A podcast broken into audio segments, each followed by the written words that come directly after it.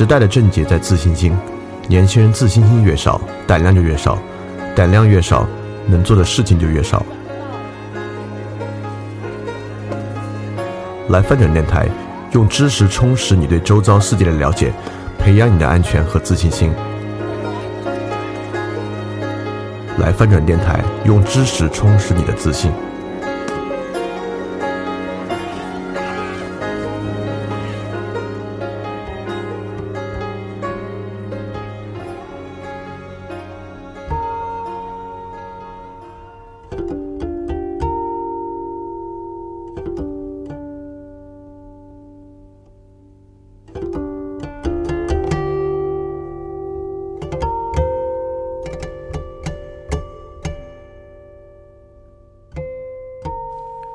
大家周一晚上好，欢迎继续回来，我们进行牛津通识读本的分享。呃，我们这周分享的是先秦文学思想的夏。夏呢，我们讲的是孔子。那么我们之前综合性的讲了先秦思想与文学，尤其是讲了巫文化的变化以及《诗经》。然后上一部分呢，我们讲了老子。那这部分呢，我们就沿着这个时间顺序往下讲，来讲孔子。那么基本上这部分啊，因为本来这个话题是中国文学，但是因为中国我们最开始讲了文史哲不分家嘛，讲文学史或者讲文学历程呢，很难不讲思想史与哲学，所以我们就开始讲。但又由于先秦时代啊，就是我们文化的轴心突破这么重要，呃，诸子百家这才刚讲到第二位孔子，已经三期了，再往下讲大家比较倦了，所以说再往下类似于庄子啊、孟子啊、荀子啊，我们之后找机会再讲。所以孔子呢，是我们这次这个系列的最后一位，但是这次还不是最后一期，因为孔子我估计得分两期能讲完，所以今天呢是我们第一期讲孔子。说句实话，孔子呢是大家最不感兴趣的一个，其实对我自己也一样，我对孔子呢之前是最不感兴趣，因为孔子为什么不感兴趣呢？很简单，孔子是正统主流。那正统主流呢？天生我们有点反对正统主流，像老子、庄子啊，都是以这种很有性格的反叛者出现。孔子呢，总显得非常的无聊。但这次准备的过程之中呢，说实话，深深的被孔子所吸引。嗯，所以说我觉得非常非常值得一讲。而且有一个非常重要的问题，就是我们过去对孔子的观点啊，充满着各种各样的误解与错误，这是有深刻的渊源的误解与错误。这个我一会儿也会讲到。所以，我们所了解的孔子啊，与真实的孔子，但我也不敢说我现在了解了真实的孔子啊，只是我进一步去了解之后呢，我们过去学习到的那个非常片面的孔子，距离真正的那个富有魅力的孔子呢，相距甚远。所以，今天我的任务呢，只有一个，就是尽量把我所现在已经看到的和学到的这个真实的、全面的孔子展现给大家。看能不能唤起我们对于儒家文化的一点兴趣。说实话，大家知道我过去是个很崇洋媚外的人啊，就西洋哲学看了很多，然后中国的哲学呢看的很少，然后基本上是不太喜欢的。但这次呢，我确实最近已经开始好好的来读《论语》了，因为确实非常非常的有魅力。所以我们这次分三个来讲，第一个是孔子与当代，我们回溯一下我们如何接近于了解孔子，以及我们形成了什么印象。第二个呢，我们从孔子生平来讲孔子其人。第三呢，讲儒家的基本性格。当然，由于本次是先秦思想文学，所以整个过程的三个内容呢，我们都会大量的引用。呃，比如说孔子其人里面呢，大量引用了司马迁在《史记》里面孔子世家里面的描写。那么前前后后呢有很多《论语》里面的内容都会引用。所以说，这个《论语》的文字之美，包括太史公司马迁《史记》的文字之美呢，在里面也都会有了解。所以，我们马上开始今天的部分。我们来讲第一部分：孔子与当代。我们对孔子当然并不陌生，因为这是我们国家的至圣先师嘛，可以是我国思想史排位的第一人。那么，在我们的整个学习过程之中呢，就文言文教学里面啊，《论语》都是很重要的一个。在思想史之中呢，肯定也都讲过孔子的。但说实话，之前我们所讲的孔子啊，里面的谬误量之大，或者讲的之不清楚，令人叹为观止。就我们竟然在这么不负责任的教授，可能是我们文明史上最重要的一位思想家，这个也令人非常的感慨。所以说，我就举几个之前我们的例子，也是把这些可能非常脍炙人口的例子做一次澄清与说明。我们一定都第一次接触孔子呢，基本上就是这句话：“学而时习之，不亦说乎？”那么我们第一点对孔子的印象呢，就是这个人是个无聊说教，这就是劝人学习呗。就是，呃，我们最开始对他的解释是这样啊，学习呢，而时呃时不常的去温习它呢，这样会很快乐。呃，我们为什么认为这是个无聊说教呢？因为说实话，真的有人会因为复习功课和复习知识而感到快乐吗？我是我对从从我自己来讲，我也其实很少有这样的感受。所以这种话呢，对我们来讲就说教意味极浓。什么叫说教意味呢？就是那种听起来很有道理，但实际全无感受的事情。所以我们就因为这句话，我们可能最早对孔子，不管你有意识或无意识，你就有一个印象，就是这个老人家就是无聊说教的这么一个人。但学而时习之，不亦说乎？这话真的是这个意思吗？就我也看了不少的这个《论语》的注本啊。呃，我们这里首先我们把“时”翻译成“时长”，这是一个很现代汉语的观点。其实我们在讲之前先秦思想文学的时候，就是我们经常现在会望文生义的用现代呃中文的一些解释去思想古古典的中文，实际上会带来很多的误解。这就是一个，呃，在整个《论语》里面，“时”这个字做时长来讲的非常少，非常少。所以“时”这个字在绝大多数时候都有一个意思，就是事实的意思，也就是说，在合适的时机的意思。在《论语》里面，“时”这个词的意思呢，其实是讲，至少在这句话，我更倾向于认为它的意思是在适当的时机。而“习”这个词呢，是温习吗？我们知道《论语》里面还有另外一句话：“温故而知新。”那如果是“习”指温习的话，它为什么不直接用“温故”呢？啊？那习与学当然也不一样，但我们也知道古代词有习武啊什么的习，对吧？所以这个习其实是操练的意思。我们知道，我们现在学习啊，我们一说到学习，我们的一个基本想法呢，就是学理论知识，对吧？在我们对于学习的基础前提假设里面，我们基本假设学的就是理论知识。所以理论知识，比如你学了一个物理学的运动定律。你有什么可习的呢？无所习。但对，但我们讲古典的这个古典教育啊，我们也知道儒家教育有六艺之分，比如说什么骑马啊、射箭啊等等等等的。那这个习在这里的意思呢，其实是实践实操的意思。所以这句话真正的意思呢，是学习又在适当的时候实际操练一下，是一个很快乐的事情。当然了，你们都我我我觉得，如果你们这里面有学过。驾校开车的人呢，你也知道，之前讲了各种理论啊，之前也在模拟机上练习过。啊那最后适当的时机，你真正第一次开车的时候呢，还是挺刺激、挺快乐的。这个在很多其他领域都一样啊啊！我我我能想象我自己很多体育运动，包括第一次射箭啊之类的，本身的快乐还是有的。所以说这句话呢，并不是一句无聊说教，它的意思呢是说学习而在适当的时候实践实操的话呢，是件很快乐的事情。这当然应该指的是当时对于六艺的学习。那我们再来看第二句，第二句也是中国人基本上应该人人都知道：“学而不思则罔，思而不学则殆。”那这个话呢，我们的基本感受呢，就是个基本上是个文字游戏吧。我们会认为，呃，你把学和思分开，因为这句话主要讲学和思的关系嘛。然后迷惘这个带呢，最开始有一个翻译是危险，所以我们我们传统对这句话理解呢，就是如果光学不思索啊，你就迷惘了；光思索不学习呢，就很危险。这种话之所以在过去的教育之中让我们感到空洞呢，都是因为没有其实质，就怎么迷惘了？呃，我们过去老师可能也没有讲，或者我们过去看到注本，比如朱熹的注本呢，他也没有细说。这个思而不学则殆危险就更奇怪了，光思不学就危险了，怎么危险了？是会死人吗？还是会遭受到什么样的打击？对吧？所以说，学而不思则罔，思而不学则殆呢，就感觉是个纯粹凑对子，学和思，然后做一个排比的文字游戏，我们就觉得这话更没有什么实际意义。但实际上仔细想想，这个话是很有其价值的。学而不思则罔是这个意思。学在这里，当时的学啊，其实就是读书，包括第一句“学而时习之”的学，也是读书的意思。意思是说，呃，当时读书呢，就是读一些古典典籍了，对。就如果你光读而不想的话呢，则惘惘是什么意思呢？是迷惘。怎么迷惘？迷惘在哪里？其实迷惘在这里。迷惘在呢，你就不知道哪个是真的。所以这个惘的意思呢，大致是迷惑不知其真假的意思。这个惘字在《论语》里面其他地方也用到过，用到的呢就是左也可，右也可这样的意思。我举个实际的例子就知道了。就是我们典型的学而不思啊。我们都学过基本的马克思主义经济原理。那马克思主义经济原理呢，就告诉我们，这个资本家是非常非常坏的。那资本家呢，剥削工人，这个剥削工人呢，很讨厌。的剥削工人呢，导致工人的剩余价值被占领，就劳动异化了。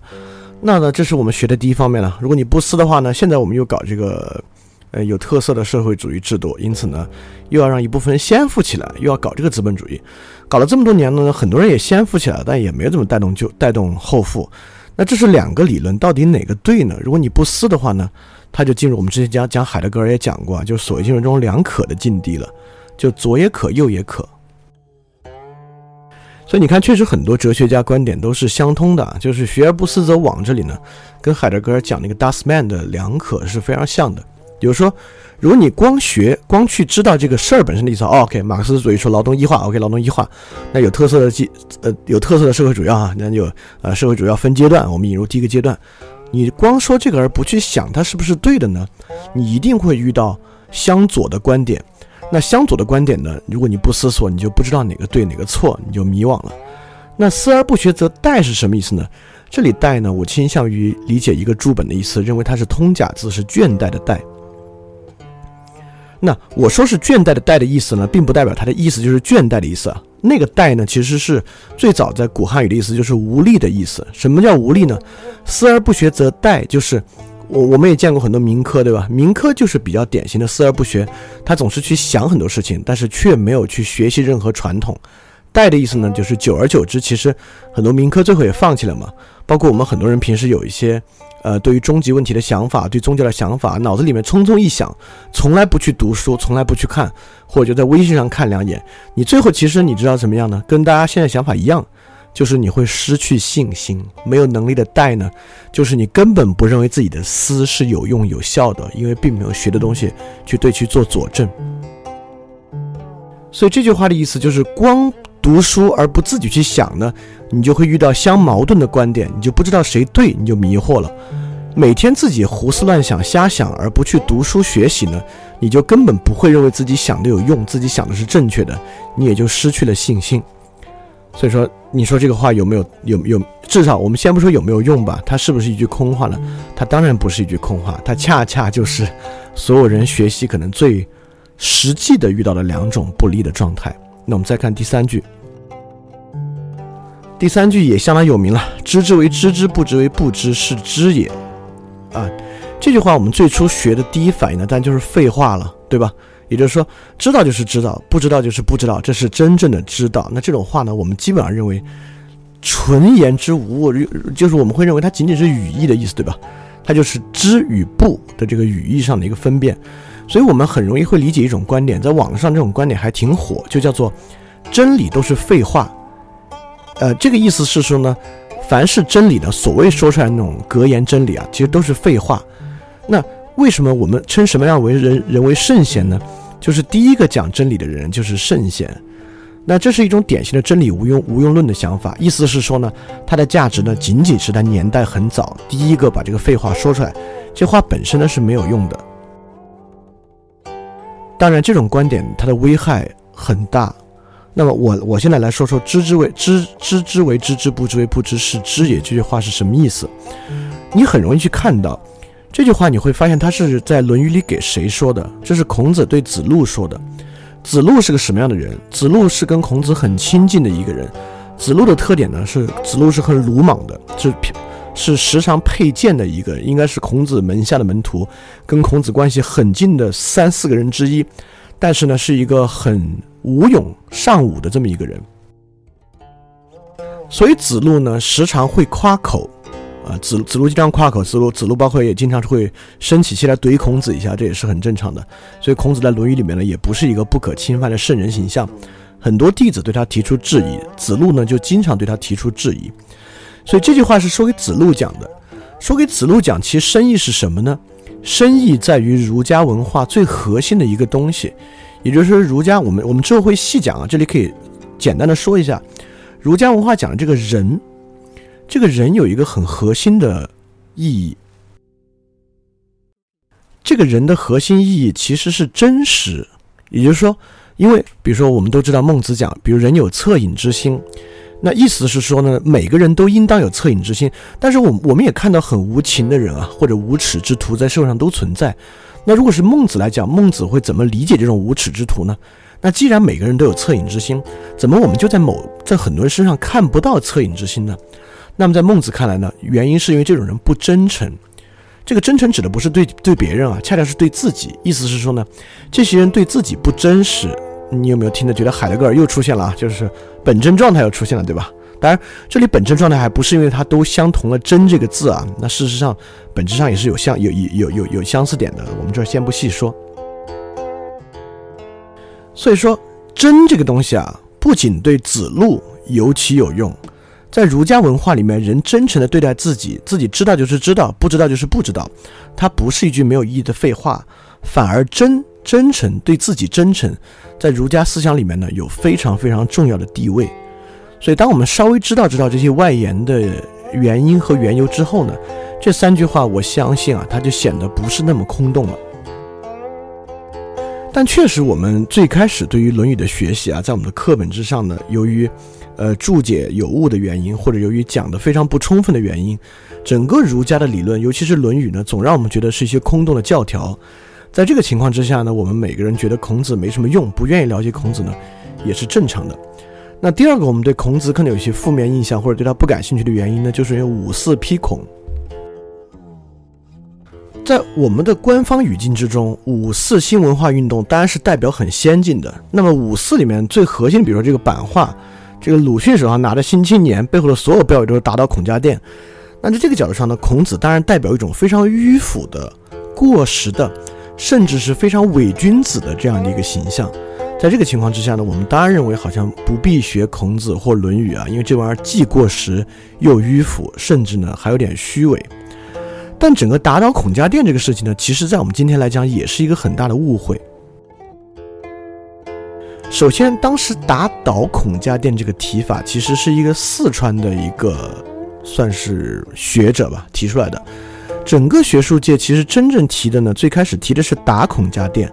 打与打倒呢，当然有很大的区别，但是由于当时有一个事件，促使大家慢慢采取这种更激烈的说法，所以说我们要现在知道，五四时期批判孔子是有其历史缘由的，不是当时走在那我们做新文化运动无头无脑的提出了对孔子的批判，而是因为一个非常特殊的事件。其实从这个我们可以看出呢，对孔子的批判呢，其实是一个政治事件。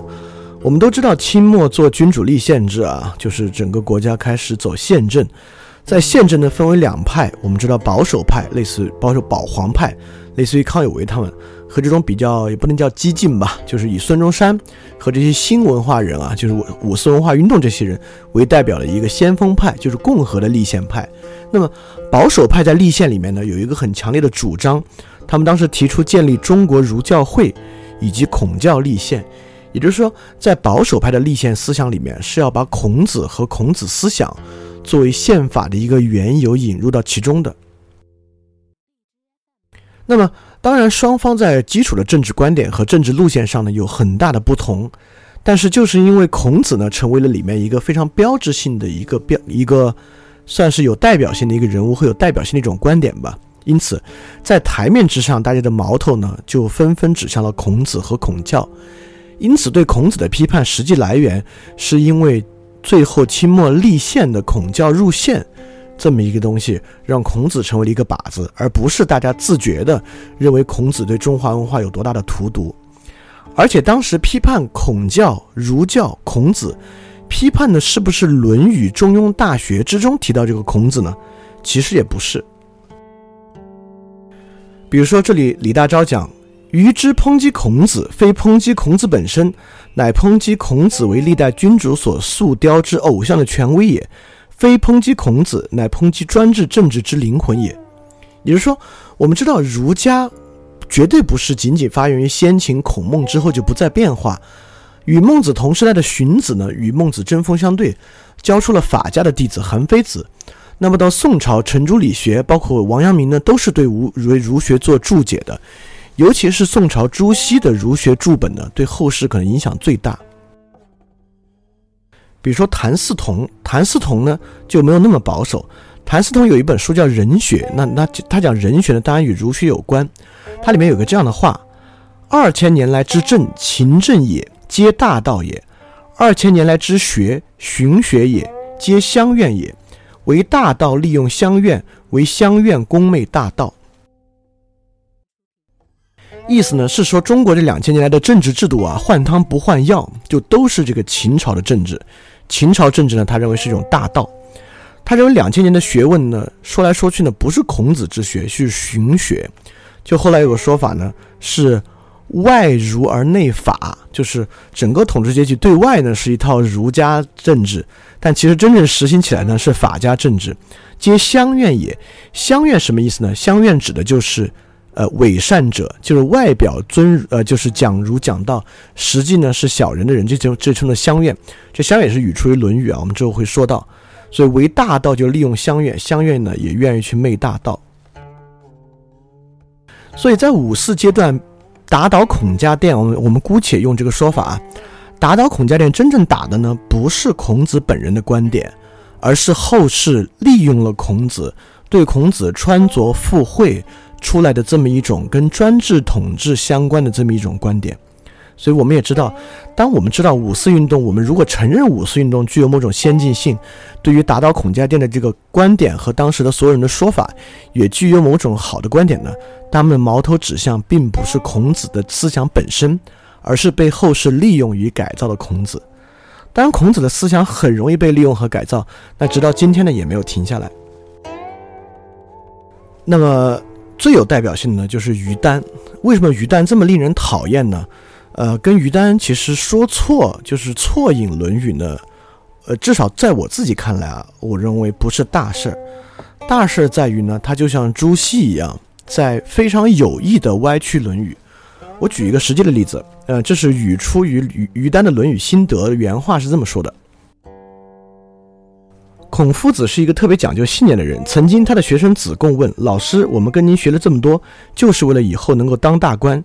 你说具备什么样的条件才能治理国家呢？”孔子说：“只要三条足矣。第一，强大的军队；第二，足够的粮食；第三，人民对国家的信仰。”我们对照原文，不难发现：第一，于丹添油加醋的问了，加了很多东西。原文是这样说的，很简单，《论语》呢都比较简短。子贡问政，子曰。足食足兵，民信之矣。子贡曰：“必不得已而去，于斯三者何先？”曰：“去兵。”子贡曰：“必不得已而去，于斯二者何先？”曰：“去时。”自古皆有死，民无信不立。这里面有两个是很糟糕的。第一，于丹说：“曾经学生子贡问老师，我们跟您学了这么多，就是为了以后能够当大官。”当然，儒家有很强烈的。政治化的色彩，就是儒家思想的政治思想、政治哲学思想非常非常多，而且当时很多人学习，在来孔子门下学习呢，就是因为为了入仕。但是入仕等不等于当大官？就现代语境之下，当大官跟孔子所讲的呢，或者所说的呢，完全不是一回事。那么就更不用说原文这里呢，只是说子贡问政，完全没有讲到。我跟你学呢，就是为了当大官。当然，这不是最讨厌的，这最令人难以接受呢，是于丹将民信之以说成人民对国家的信仰。这里问题在哪儿？问题在于子贡文最后一句：“子曰，去时自古皆有死，民无信不立。”这句话的意思其实是，也就孔子说，治理国家有三个：第一，足够的粮食；第二，足够的军队；第三，人民对政府的信任。子贡说：“如果逼不得已要去哪个？”子贡说：“要把这个军队去了。”呃，那个孔子说：“去军队。”子贡又说：“如果再要去哪个？”那孔子说：“去食。”然后这里说：“自古皆有死，民无信不立。”这个“自古皆有死”说说的是人民自古皆有死吗？还是统治者自古皆有死呢？民无信不立。那于丹说：“人民对国家的信仰。”那这里说的是人民了。那孔子说的就是：那就去除粮食。反正人民自古也要死，人民对国家的信仰呢是政治的根本，怎么可能说这样话？我们知道孟子的观点，民贵君轻，对吧？君就是民是第一位的，是民本位思想，所以这句话的《论语》的意思其实是去实。自古政治家呢，自古统治者呢也都有死，但必须有人民的信任呢政府才能立。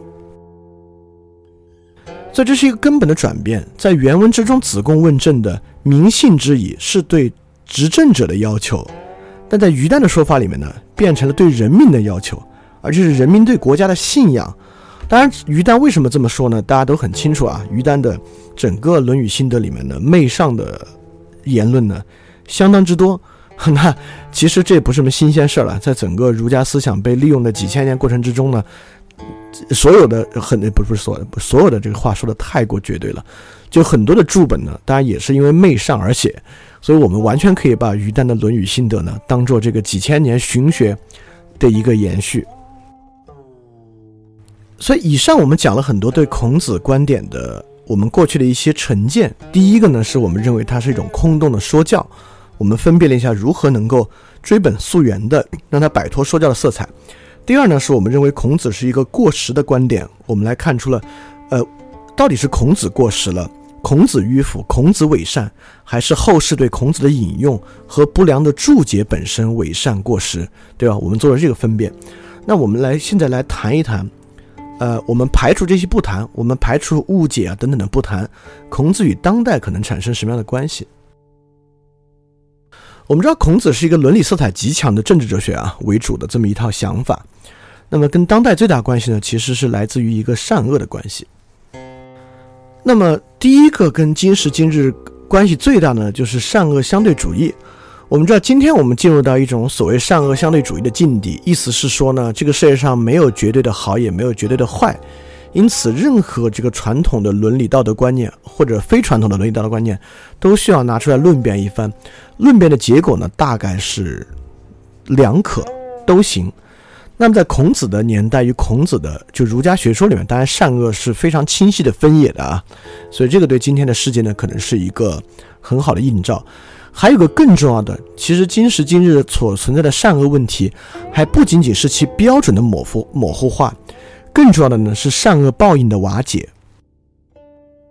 善恶报应来源于几方面，第一方面呢，比如说宗教有善恶，对吧？佛教、基督教皆有善恶的观念。那佛教与基督教的善恶观念，比如宗教化的善恶报应呢，来自于神，或者如果佛教那边没有神的话，来自于因果律，就是业果关系嘛，来自于因果律。呃，但是从尼采说上帝死了之后呢，其实讲的是宗教思想在理性冲击之下的必然退却。因此，今天为什么宗教宗教站立不住？一个很主要的原因呢，就是因为宗教的善恶报应我们不信了。比如说，今天大家说做恶事死后会下地狱呢，大家不信，我甚至都不相信地狱的存在。那比如，对于如果你给他说佛教观点，你会遭报应，很多人也会觉得，我好像看到很多作恶之人活得还挺好。所以，我觉得如果说报应有因果律呢，也没有什么物理定律证明万物之间有因果律的存在，所以我不相信。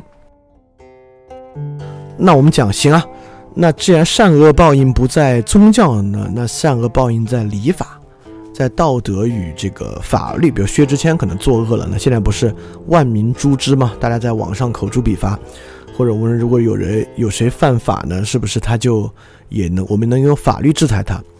就有两点啊，第一，呃，切不可将法我们在法律那期讲过，就切不可将法律当做社会善恶的的标准。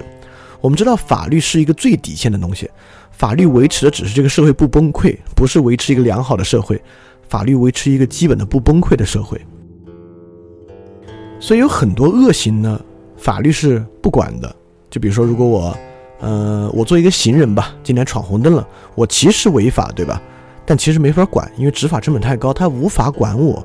也就是说，我们如果将法律当做善恶报应的一个工具，包括。呃，这只是说惩啊，我们说奖，是不是有些奖励体系也是可以这么来运转起来的？那今天你干了很多好事，你会得到什么样的人承认吗？还是陈光标得到的承认更大呢？对吧？所以说，如果我们信任社会来给出的赏赏罚和这个奖惩体系、善恶报应体系呢，其实，在今天这个社会和条件来看呢，在大多数情况之下它是失灵的，它基本上只能管很少的一方面。那么在这个地方，儒家思想的意义何在呢？因为呢，在儒家思想之中，其实相信的是自己对自己的善恶的感受。这个有一点点，你可以联想到康德在《实践理性批判》之中的观点，就是我们自己对自己有一套善恶的判断。比如说，孔子就会认为，如果你对自己诚实呢，你是能分好恶的。就像孟子说的“人皆有恻隐之心”，也就是说，如果你对自己诚实呢，你看到真正需要帮助的人，你心里就会天然的难受。所以这个并不需要宗教的判罚，也不需要社会的这个奖惩机制，人就能够自主运行起来。但这个你也可以不信啊。所以我们可以从这个角度来想这个问题。所以因此，孔子对当代呢其实极有价值。就是因为我们现在面对善恶相对主义和善恶报应瓦解的这个时代，在这个时代之下呢，就有一个非常重要的问题是摆在每个人面前的。这就是柏拉图在《理想国》之中提到一个很重要的问题——盖吉士之戒的问题。这个盖吉士之戒，我本我我最简短的说一下，这盖吉士之戒就是跟《指环王》里面的戒指一样，就是如果你看过《指环王》的电影，你就知道，你戴上这个戒指呢，你就会隐身。所以盖吉士之戒是这样的一个道德辩论，意思是说有一个牧羊人，他在这个牧羊的时候呢，突然得到了一个戒指，他戴上这个戒指就发现自己会隐形了。隐形之后呢，这个牧羊人就想自己干嘛呢？最后他就这个联合王后把这个国王杀了。呃，这个这个这个故事本身很简单啊，但是这个故事想辩论的是，如果我行恶能够百分之百不被发现，而又不被人看到的话。我会不会行恶？我就举个最简单的例子，我我我我只是假设，我我并没有说实际有这样的事情发生。啊，我们大概每个人在微信里面都得有些钱，但你大概实际有多少呢？你没有那么明白。我们假设微信有一个方法可以逃避大家的审查，而从这个账户余额超过二十的人里面呢，每天搜一批人，随机给他扣掉一毛钱。其实我相信很多人很难发现啊。那这个情况之下呢，其实你就像拥有一个盖吉氏之戒一样，你可以神不知鬼不觉地获得巨额的财产。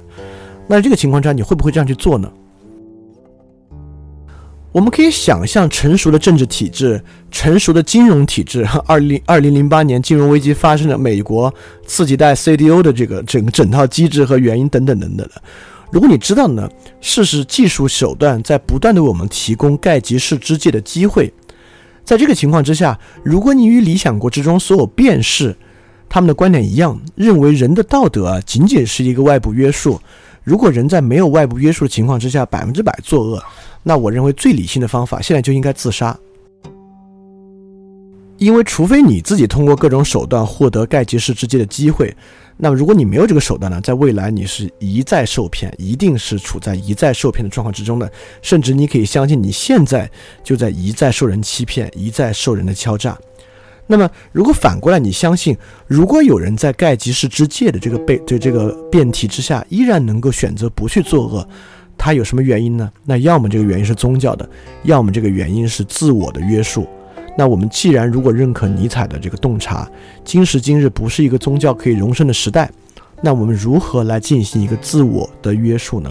那这个时候儒家思想在这里面就扮演了一个非常重要的一个财思想财富的地位。所以其实对今时今日啊，对儒家思想呢，就有一个很重要的对于今天的价值，就是他去论证善如何可能的这个观点。这个观点很多说出来，很多人会觉得幼稚啊，就觉得这个讲道德、讲善太幼稚了。就是不幼稚的方法呢，是去讲法治，因为要让一个人有善啊，这不可能的事情，所以我们要靠外部约束。那这种时候我就要反问一句了：哦，那人讲人的善就幼稚，人不可能拥有善，那我们怎么可能拥有好的法治呢？我们也知道法律制度漏洞百出。零八年，如果大家对美国零八年的刺激态度有一点点感觉的话，我们就知道，美国那套证券规范的制定监督过程，对于金融危机的发生没有丝毫的作用。时至今日，新的 CDO 又出现了，其实包括在中国也一样，其实也没有任何金融管制方法能够控制得住它。所以说，如果你认为人的善很幼稚，我们但是我们能立出完美的法律呢？我那我认为这是个更幼稚的观点。那我们就要问了，法是谁立的呢？对吧？如果人没有善，他何以又能立出善法呢？所以说，如果你相信我们能够立出一部良好的法律，如果你真正追到底的话，实际上还是需要我们有一定的善念。因为除非你相信有理想化的政治权力平衡的方法，那我认为这又更幼稚了。认为人能够自然的达到理想化的政治平衡，这是不可能的，对吧？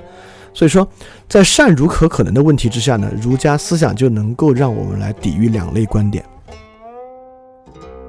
一个是自由主义的幼稚，就认为我们只要就都交给市场的看不见的手，就能够让这个人人之间的关系变善。那个我们已经其实搞这个自由化，在二战之后啊，整个全世界经济秩序搞了这么久了，它好不好呢？大家其实 也大概能知道。第二呢，就是社会生物学的幼稚，认为所所谓道德呢，只是类似于比如说自私的基因的观点啊，是进化过程中一种策略。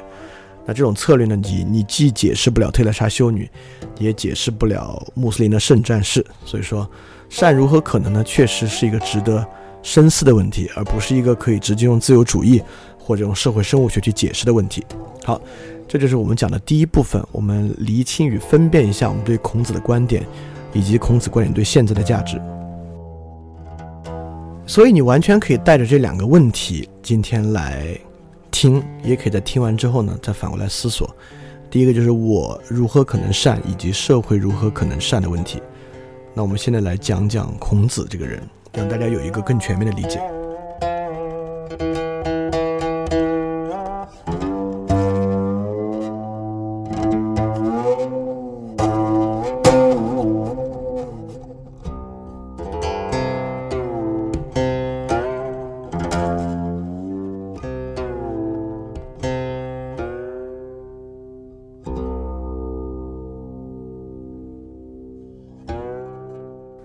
那我们对孔子的基础想法呢，就应该这个人是一个圣人啊，他不管是真圣的还是伪善，反正应该严严肃肃的，然后教了很多学生，说了很多这个道德空话，说了很多道德套话。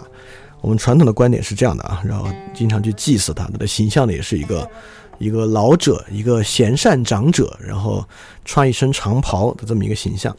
呃，但孔子本人的实际，当然我怎么会知道实际呢？这个主要是从那个司马迁写的这个《孔子世家》之中得到的啊。我们知道司马迁是这个写史书是很负责任的，而且确实司马迁写的《项羽世家》呃，不是不是《项羽世家》，就《孔子世家》，虽然对孔子有非常非常高的评价，但里面不全是好话。他认为孔子可能有问题了，里面也写的非常的清楚。所以我们基本上呢，是从这个司马迁《史记》中的《孔子世家》来看的。当然，我建议，如果你有时间呢，还是真的应该自己去读一下，因为本身也很也完全不长，也很容易去看，而且收获肯定比就听我这么讲一遍会大。我可以来梳理一遍，大家应该自己去看。呃，这里其实可以再次强调，我们做这个牛津通识读本分享，绝对不是又提供一个知识快餐。你在这听过一遍之后呢，你好像就好像就感觉自己知道了，就完全不可能。我其实做这样的节目呢，更多的是为了引发一个兴趣。你能够在这个兴趣和问题的激发之下呢，真的去了解更多。你听我说康德呢，应该去读康德；听我说海德格尔呢，应该去读读海德格尔。那孔子也一样，你听我说完孔子呢，就应该去看看《论语》。那么孔子的一生，我我们先就不从起点开始讲，我们来看看最概括性的讲法，就是一始一终。包括贯穿性的讲法，孔子对自己有一句评价，但这个很熟，大家都听过了，就是五十五十有五而志于学，三十而立，四十而不惑，五十而知天命，六十而耳顺，七十而从心所欲不逾矩。啊，这个很很有名很有名的。当然，这里面每一个都很值得讲。嗯，除了十有五而志于学，可能稍微不那么讲，之后每一个其实都要去分辨。比如说三十而立。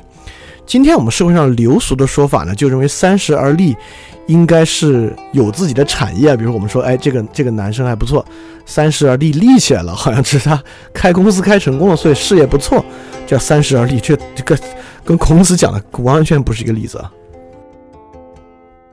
我们知道孔子说兴于诗而立于礼，所以这个立呢，完全不是他有事业的例子。而是这个人立起来的例子，对吧？所以这个立呢，如果要讲的话，有很多可讲，包括四十而不惑。这个不惑是什么意思呢？我们今天可能觉得这个人好像四十岁的时候什么都懂一点了，不迷惑了。那其实不是这个意思啊。孔子的原文意思可能更接近，就是这个大家可能不太想得到啊，可能更接近四十岁呢，就在感情上没有这个迷惑的意思。包括五十知天命，六十耳顺，特别是六十而耳顺，我们可能讲老人耳顺之后啊，他。听很多话就会更顺耳一些，他就觉得不难听了，就能更容易。反正有很多奇奇怪怪的解释，但其实我们今天考据呢，这个六十而耳顺这个耳字根本就是助词，跟耳朵一点关系也没有。因为在整个《论语》里面，从来没有在什么地方提过耳朵，在这里突然提耳朵，很奇怪的。其实就是六十而顺，而且顺你就要问了，就是六十岁人的生活就过顺了吗？根本不是。你想孔子六十岁干嘛？周游列国是他最惨的时候，所以六十能顺什么呢？其实我们现在考据呢，就认为五十知天命，六十而顺的是顺的呢，就是顺着这个天命。对，但这里要说就复杂，我们今天不多说。反正意思就是说呢，这句话是孔子对自己的一个解释，对自己一生的一个总结。而这个总结本身呢，我们今天也有很多奇奇怪怪对他的误解存在。好，我们来看孔子的一头一尾。其实我们会发现，孔子其实知道这一辈子过得很糟糕。事实上，孔子的一生呢是很悲惨的一生，非常非常悲惨的一生，几乎只有五年好时光。这五年好时光前前后后的都非常惨。孔子对自己小时候的说法是：“吾少也见，故多能避世。”就因为孔子生活在乱世，一个极其破败的没落贵族家庭，所以他小时候呢是真的。我们就讲打零工吧，打各种各样的零工，所以孔子会很多很多的东西。还有人在问呢，就之后我们之后也说到啊，就有一个人就问孔子说：“哎呦，你会这么多东西，这是圣人的条件呢？”我们都听过那个话：“君子多乎哉？不多矣。”意思就是说呢，君子根本不必会这么多。君子需要会这么多吗？根本不用。我为什么会这么多呢？因为我小时候生活太贫贱了，就我小时候太惨了，所以会很多奇奇怪怪的事情，所以。对自己的起点呢，孔子的评价就是这一句是不好的；对自己的终点呢，当然孔子就更悲惨了。孔子就疾呼：“泰山坏乎？梁柱摧乎？哲人尾乎？”所以孔子就说：“泰山要倒了，大柱子呢也要摧毁了，所以哲人呢也就凋谢了。”这么一个意思，是很惨很惨的。就孔子的晚年确实非常非常的晚景凄凉，是很悲惨的结束了自己的一生的。而且从这些说法里面呢，我们也能体会到极强的文学性，特别是“泰山坏乎，梁柱摧乎，哲人尾乎”，就令人非常扼腕叹息。那我们就按着顺序来说一下，我们先来谈谈孔子的出生。孔子出生很惨。那第一从大时代来讲呢，就太史公司马迁在《史记》里讲，对于春秋，哎，我们知道孔子生于春秋末期。呃，司马迁对春秋的说法是：周朝衰微，弑君三十六，亡国五十二，诸侯奔走不得保社稷者不可胜数。意思就是说，就是西周啊，这个周朝衰微了，整个这么多国家啊，就是弑君的就有三十六个，亡国的有五十二个国家亡了，就整个诸侯而不可保自己的国家与国土的呢，是不可胜数，所以是一个很糟糕的乱世。从这个乱世，你就可以看出，孔子的父亲呢，还是大大小小是一个贵族，还真的是贵族。但是呢，孔子小时候呢就那么惨，为什么呢？确实因为诸侯连社稷都不保了，这种边缘贵族呢是根本管不了的。所以孔子的出身是这样的：孔子呢其实是殷商后裔。我们知道是周灭了商嘛，周文王，呃，打败商纣王灭了商。那么孔子其实是殷商后裔，殷商后裔呢？到这个山东这边呢，他因为孔子是山东人嘛，在孔子的时代呢是姓氏分离的，今天我们的时代呢其实姓是姓，氏是氏，所以孔子其实他是氏是孔，姓呢其实是子。那孔为什么由子来？因为子就是这个商的一个姓氏啊，就商朝贵族的一个姓氏。为什么是孔呢？就是取了商朝另外一个字的一半，结合成了一个氏族孔。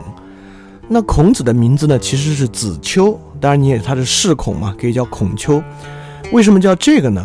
是因为他的母亲在生他之前，在一个叫泥丘的地方祷告，因此得到了他。一般这个古代人的命名啊，都跟他的出生典故有关。所以说名里面呢就字丘，字里面呢就取了泥这个字，泥丘泥丘嘛，就仲尼。仲我们知道啊，就是他排行老二，伯仲叔季，所以字仲尼。孔子的父亲是老来得子，他的父亲呢是一个衰亡的贵族，而且是一个武士，是一个没落的武士，叔梁纥。呃，相传呢是一位大力士，呃，是体力相当相当好的一个啊。所以孔子其实个子很高，相传孔子一说是一米八六高，一说呢是一米九二高，那在当时都是是高的吓死人的了。之之后我们也会看到，孔子这个个子高呢还惹了一些麻烦。他的父亲很想生一个儿子，因为是个武士嘛，继承自己的这一身本事。但一直是到很晚的时候，如果没记错啊，六十八岁才生孔子。六十八岁之前呢，生过一个儿子，但那个人呢是个跛足，先天跛足，而且这已经是孔子父亲第三任妻子，不叫妻子啊，就是第三房太太生的东西了，就生了孔子。这里面还有个有意思的啊，就是《史记》里面也记载，就是孔子的这个父亲跟他这个母亲啊，孔子是野合而生。我不知道为什么有些奇怪的很多说法，就说哎，这个很有意思啊。孔子的父亲母亲是野合生下的孔子。那我们对野合的意思呢，好像是今天说这个野合的意思啊，就不是在屋里行房事，而是在野地里行房事生下的孔子。所以说孔子这么厉害呢，跟他父母行房事的地点有关系。我我们且不去做其他的考据，你就想想，在《史记》里面，司马迁怎么会写他的父母是怎么行房事的这个事情？这就太不靠谱了吧。所以这个是个纯讹传啊！野合的意思呢，其实就是说，古代婚礼啊有很强的礼制。第一呢，如果你是礼未备足的话，就叫做奔礼；如果你是年龄相差太大呢，这就叫野合。所以野合的意思就是说，孔子的父亲在娶他这个太太的时候，就娶生下孔子这个太太的时候，两个人岁数相差已经很大，已经不合礼制了，所以叫野合。由于孔子的父亲得孔子很高啊，所以孔子很惨。孔子其实是三岁丧父，十七岁丧母，其实很早就是一个孤儿了。呃，由于三岁丧父呢，孔子，如果你从，呃，如果你相信一些心理分析的话，孔子肯定在有发展这方面有些 issue 的。那孔子就为父亲守孝，守孝期间呢，这个养虎，我们知道《论语》就有一部叫养货。呃，霍在古代通假虎，就那会儿霍的读音也是虎，所以其实就是这个杨虎。杨虎是当时鲁国有三个大家族，有一个家族是季氏，我们听过季氏将伐颛臾，就那个季氏。这个杨虎呢是季氏的一个家臣，飞扬跋扈，之后跟孔子还有诸多交集，所以你看《论语》里面有一章有一个篇章叫杨虎。呃，这个杨虎当时呢就宴请当时的一些贵族，孔子当时呢就要去。吃饭，但是被杨虎拒绝了，所以小时候孔子其实是过得很惨的。那之后呢，孔子就慢慢自己学习啊，就在季氏里谋职。当然，之前做过很多很多各种各样的事情啊，在季氏呢当文书啊，这个文书也管过季氏的仓库，也当过呢季氏的家教。他基本上在二十三岁的时候呢就开始讲学，很早很早就讲学了。其实二十三岁在古代，嗯嗯，我们都知道岁数不大的。这个讲学的过程之中呢，当时就有很对后面影响很重的两个人，成为了他最早的弟子。第一个是颜回的父亲，第二个呢是曾参的父亲。颜回的爸爸当然不是很有名啊，那颜回当然有名了。孔子第一高徒，孔子三千门徒，七十二贤人，排名第一的就是颜回，有也有时候叫颜渊。那这个呢，当时他的父亲呢，在孔子最早讲学的时候呢，已经是孔子的门徒了。那曾参他的父亲呢，当时也是孔子的门徒，曾参也很厉害了。就我们今天看到的《论语》呢，我据考据呢，就是曾参以及他的弟子写成的。所以说，在这里面呢，很多比如说子贡、子路、颜回呢，都直呼其名。但《论语》里面，凡是说到曾参的呢，一般都叫曾子。我们都知道名字前面叫子的，什么子路啊、子贡、子游、子夏，就是名字而已。名字后面加子的，孔子、孟子、老子、庄子，那这个后面加子的就很不得了，是个尊称。所以说，《论语》里面的曾参的部分都叫曾子，是他的门徒，对他的尊称。那么这两位很重要的人呢，就已已经在那个时候，呃，跟随孔子教，跟随孔子学习了。那么，呃，我们这里可以说一说，在春秋末期时候教育啊，呃，因为孔子在历史上一个很伟大的功绩是以教育家为纪念的，呃，所以孔子其实本身是做记事家的家教，在那个时候教育呢。基本上是仅仅贵族能够享有教育，平民呢是不能接受教育的。但是不是平民就完全不教呢？也不是，平民有这么一种简单的教育。孔子小时候接受的就是那种简单的教育，因为孔子他已经不是一个正经的贵族，能够接受贵族教育了。就是普通人和庶庶民啊，能够在秋天秋收之后，一般在宗庙祠堂呢，就有家族长辈会教，一般教男孩儿。要教呢，就教两样。第一样呢，教礼法，因为当时虽然我们说礼坏乐崩，但礼法还在，一教礼法，二教一些基本的技巧，骑马、射箭等等的。因为男孩呢可能要参军，就要教给你一些军队技巧。但孔子本身呢博学多才，非常非常的好学，小时候就很好学。你看孔子说自己十五岁呢就立志求学，你看才学了八年，到二十三岁就可以开始讲课了，已经很厉害很厉害了。所以孔子确实非常，嗯，博闻强志。我们上期讲老子呢，曾经就讲过孔子去向老子求教周礼，对吧？因为老子当时很不得了啊！老子我们现在说呢，就是西周的国家图书馆馆长，当时很厉害的，因为注史的人嘛。老子是一个史官，所以孔子当时呢向老子请教了很多关于礼礼法方面的事情，也在老子那儿呢开了眼界，看到很多典籍。那这里面也有很多记载啊，就是很多，比如说这个旦子是也是博学多才，二十七岁孔子就是这个慕名拜见，也也所以说韩愈说说呢，孔子是师从于旦子。包括孔子也是很伟大的音乐家。我们知道，呃，《诗经》是孔子编纂的。虽然我们今天看到的是字，但在孔子年代，《诗经》呢，就是孔子把这些诗重新搜集起来，为他配乐，在当时是可以唱的。我们也知道，孔子非常爱唱歌，在《论语》里面呢，经常不管是困窘的时候啊，还是这个正常的时候呢，跟学生们都弹琴唱歌。所以也是一个，其实我们认为孔子是一个很严肃的人，我们之后会越来越发现。就是一个很乐天的老头，是很好的一个人。那么孔子就慢慢这样，由于他真的很好学，孔子一直在说，说呃他他就有话说啊，我就翻译成白话文说，像我这样这个中性的人啊，只要有十个人的家庭里面就有一个比我厉害的，所以我真正厉害在哪儿呢？就是好学。所以到孔子三十岁的时候呢，他的讲学就已经初具规模了，就已经有很多人在教他了。那他除了在季氏家做家教，就贵族家教之外呢，他确实开风气之先的，就是孔子收了很多社会上的学生。啊，这个我们之后会再多说一点。在三十岁的时候，孔子的这个讲学初具规模，还有个很重要的事情，当时真的礼法很重要，而礼法不是我们今天想象的，仅仅是比如说祭祀啊，比如说丧礼呃时候的一些仪式。当时有很多，比如说我们都知道古代有什么吉象灾象，比如说哪地方出现麒麟啦，出现白鹿啦，日食了，跟礼法都有关系。所以一个懂礼法的人，不是在懂一套规矩，其实就是在懂自然哲学。所以在《论语·孔子世家》里面有很多这样的例子，经常有诸侯国各个国家的人捡到一个剑来问孔子：“这是什么？这是什么剑啊？”捡到一树枝来问孔子：“这是什么树枝啊？”捕获一个兽，抓过来问孔子：“这是什么东西啊？”孔子一一作答，大家心悦诚服，觉得哎呦，真是大圣人啊！所以很多人就拿着各种东西来问孔子。所以在当时的春秋后期呢，他已经很有名气了。那么在三十五岁的时候，鲁昭公败了。鲁昭公被谁打败了呢？还不是被其他诸侯国打败了。当时周氏衰微，还有一个非常重要的，其实就是说实话，我们今天说起来就是封建地主阶层的兴起。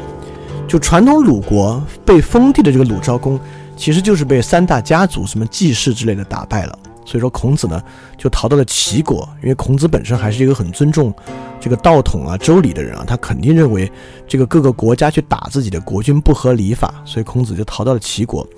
在齐国就有很著名的这个有典故的事件，就是三月而不知肉味。因为在齐国嘛，齐国也是春秋时期的霸主之一。与齐太师与乐闻韶音，学之。三月不知肉味，齐人称之。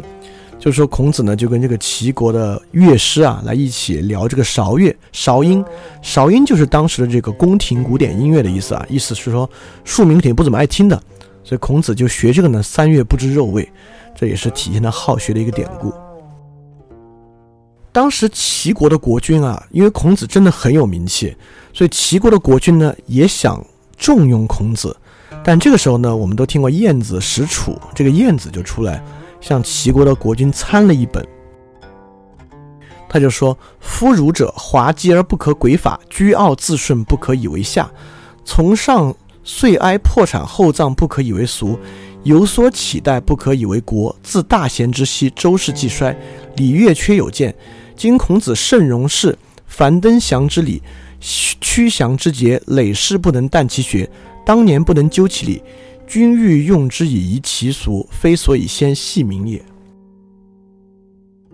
这句话呢，其实是孔子一生的注解。说实话，呃，我最简单来说，这个晏子的意思就是说，这些儒家华而不实，他们的东西啊已经过时了，不适合现在的时代。他们所强调的强调那套礼法的东西呢，今天已经不能用于治国了。这个东西跟为政是没关系的，要为政你要重用他可就麻烦了。我们知道孔子一生。他都不顺啊，就是因为他一直想在各个国家之间找到有谁能够重用他，启用他这个方法恢复周礼，但其实一直不顺。基本上所有人的观点呢，跟晏子的观点是类似的。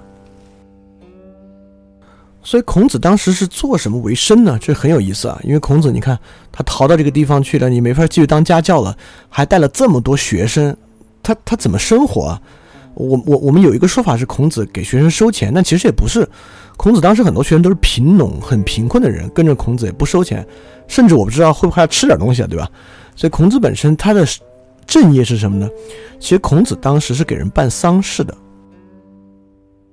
因为孔子懂礼法，在《晏婴》这个话里面，你也可以看到，重丧岁哀破产厚葬不可以为俗，因为那个年代丧葬啊。包括今天中国也讲究大操大办，那个年代贵族丧礼当然是一个大事。那丧礼呢是有很多礼法相随的，就是要请这样的人来主持这个丧葬。所以孔子当时呢，其实主持丧葬应该是他最主要的一个收入来源。就在这样漂泊讲学一段时间之后呢，孔子终于迎来了自己人生的黄金年代。当然时间很短啊，孔子人生的黄金年代呢只有五年时间。就孔子终于被自己的祖国鲁国重用了，孔子就回到鲁国做官。这个做官，据《史记》记载啊，孔子做的是相当的成功。所以说，晏子说孔子这套不适用，按照《史记》的说法呢，晏子当然是大错而特错了。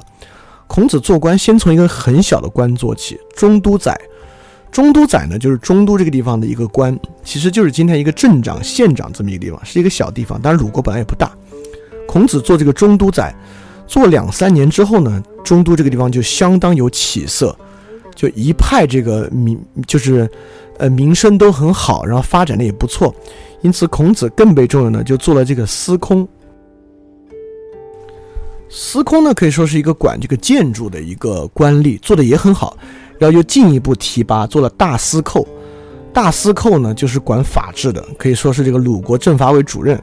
政法委书记这么一个角色，就是已经是很高很高的官了。大司寇，在在他的治下呢，我们可以说当时《史记》记载啊，当时鲁国基本上就我们如果说的俗一点啊，就是路不拾遗，夜不闭户了，做到这个地位了。啊，这为什么说做得好？我们之后还会还可以找一个旁证啊。当时有一个很著名的事件，就是齐国与鲁国有一次外交会谈，关于割地的。当时呢，由于齐国是春秋霸主，鲁国其实是处于劣势地位的。当时鲁国的君主是鲁定公，这个鲁定公呢就招孔子，让孔子作为这个首席外交代表吧，跟自己一起去做会谈。当时齐国势力很盛啊，所以说当时两个国君会谈的时候呢，就齐国就呃提供了一些这个娱乐吧。首先，齐国呢就招人跳了一个舞。是这个舞刀弄剑的一个攘夷之舞，孔子立马就很不留情面的上前说：“啊，今天是来和谈的，按照礼法呢，跳这种舞呢太粗鄙了，就请他立即退下。”当时这个齐国的国君呢就非常的脸上挂不住，然后就说：“行行行，我们跳一个宫廷舞吧。”但其实齐国那边的宫廷舞呢，就是那种美人小丑，也是很粗鄙的舞。孔子就直接上前，也是毕恭毕敬的，礼法全部做到。说跳这种舞的人呢，按礼法呢是应该处斩的。就在这个场合跳这种舞是完全不合礼法的，就请请这个国君处置。当时这个齐国的国君脸上非常挂不住，然后就只能悻悻的把这些跳舞的人都遣散了，把安排这个舞的人杀了。这里可以说一个当时社会很天真、很纯真的一面啊。那这个齐国国君回到齐国之后呢，就给自己的大臣说：“这次丢脸丢大了。”就确实如孔子所说，我们这次真是安排的太不合理了，就完全败给他了。呃，按照现在我们对政治的理解呢，那找人给孔子杀了呀，或者就趁机由于羞辱国君，不打到鲁国去给他吞并了才好呢。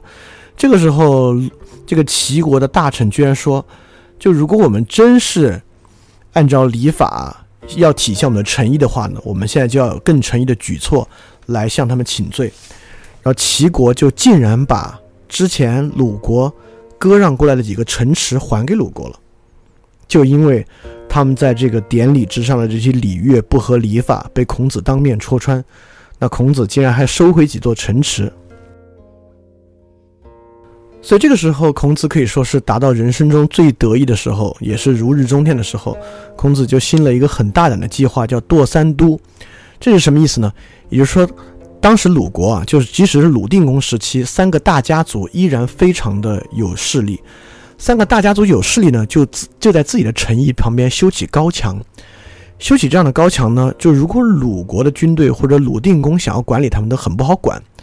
所以孔子就在这个时候呢，堕三都的意思是说呢，在国家内部不可以向国君修这种高墙，按照礼法呢，必须把这个墙扒了，就很艰难的扒了一个家族的这个墙，后面这个东西还是，呃，最后没有成功。但是通过这样的事，包括包括这个孔子之后还斩了当当时一个大臣，所以孔子当时确实是很受鲁定公重用。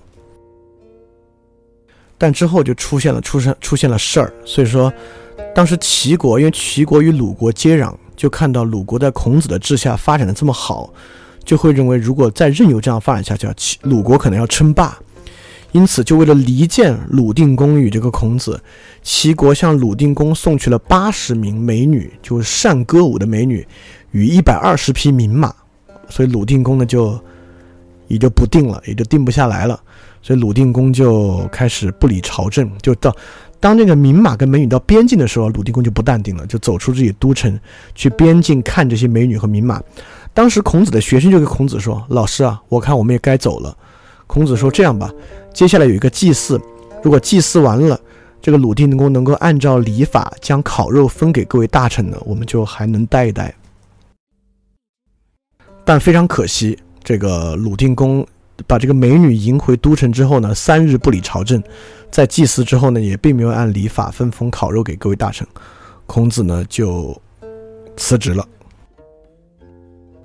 但这里有个很有意思的细节，这里叫孔子离职之后呢，叫孔子遂行。遂行的意思呢，就是说孔子走得很慢，就辞职之后呢，但孔子也没说啊，立即带领所有弟子就离开。但是在由于离开鲁国嘛，走得相当相当慢。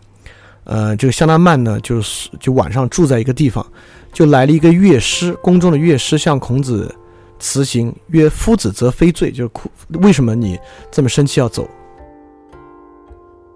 就孔子曰：“舞歌可夫，就是我能用唱的吗？当然他可以唱了，所以孔子就唱：彼父之口可以出走，彼父之节可以死败，盖犹哉犹哉，唯以足岁。”意思是说呢，就是因为这些女人的原因啊。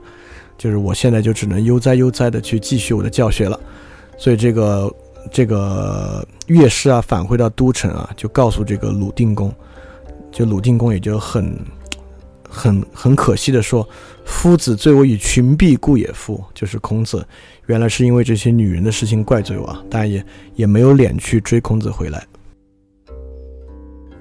但你看这一次孔子呢是遂行，就是慢慢慢慢慢的在走，其实。其实是在等鲁定公有没有招他回去的意思啊，包括他为什么要非常坦率的告诉这个乐师他到底生鲁定公什么气了。但鲁定公知道之后呢，也没追回来。但孔子还有一次在齐国要走，就跟这个不一样，就不是慢慢走了。当时孔子的弟子正在淘米呢，孔子当时下的令是把淘的米从水里拿起来直接走。弟子都说啊，这不能吃完走啊。孔子不不不，直接走直接走。所以那次就走得相当匆忙，所以说不在自己的国家。和在自己的国家呢是不太一样的，但是确实，这次离开鲁国之后呢，孔子人生中的黄金的五年就这样失去了。之后呢，就进入了自己颠沛流离的晚年。孔子然后就开始了被我们称为周游列国的一段时间。在这段时间呢，孔子是一而再、再而三的遭遇到各种各样的问题。当然，呃，在春秋战国年代啊，还有的选择，就是说一个。这样的大儒生，一个这样的士大夫，你如果这个国家不重用，你还可以换一个国家。但春秋战国之后呢，中国进入这种集权的大帝国的时候呢，你也就没得选了。如果这个国君不重你呢，你要么隐退，要么去死了。所以，但那个时候呢，孔子还有的选，但选来选去呢，从来没有受到重用。原因跟当时晏子说的呢几乎一样，而且不仅没有被重用呢，还被驱赶、被威胁、被各国人驱赶威胁。特别是魏国，就孔子在这个周期内呢，跟魏国的关系一直不错，但是一而再、再而三的被魏国驱赶，一而再、再而三的因为魏国而失望，一次一次的走遍了很多国家，然后从来没有真正被重用过。包括还有一次被匡人围困围困的时候，当时因为孔子长得太像杨虎了，还记得吗？就孔子，呃，小时候要去吃宴而被人拒绝的那个杨虎。杨虎这个时候也被季氏驱赶出来了，而杨虎这个人为人太猖狂，呃，太飞扬跋扈了，遭到很多人的讨厌。孔子人高马大的，这个杨虎也是一个人高马大的人，所以当时孔子在匡国被人看见的时候呢，大家以为他就是杨虎，所以跳起来要杀他。那之后呢，也是因为自己的弟子才能够解围。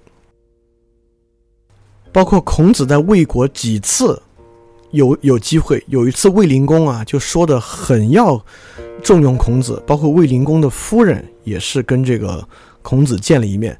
然后之后呢，卫灵公跟夫人盛装坐一辆车进入都城，孔子坐辆坐第二辆车，就把孔子当一个展示品一样招摇过市。孔子当时就说：“我从来没有见过爱慕德行像爱慕美色一般热切的人。”就以此讽刺卫灵公，然后对魏国的一切感到厌恶、失望而离开。之后呢，鲁定公再一次想找孔子回去，但当时鲁定公皇位的大臣啊，就给鲁定公进谗言说：“你上次因为驱逐孔子啊，已经遭到天下人耻笑了。如果这次孔子回来，你还这样的话呢，你会被大家耻笑的更厉害。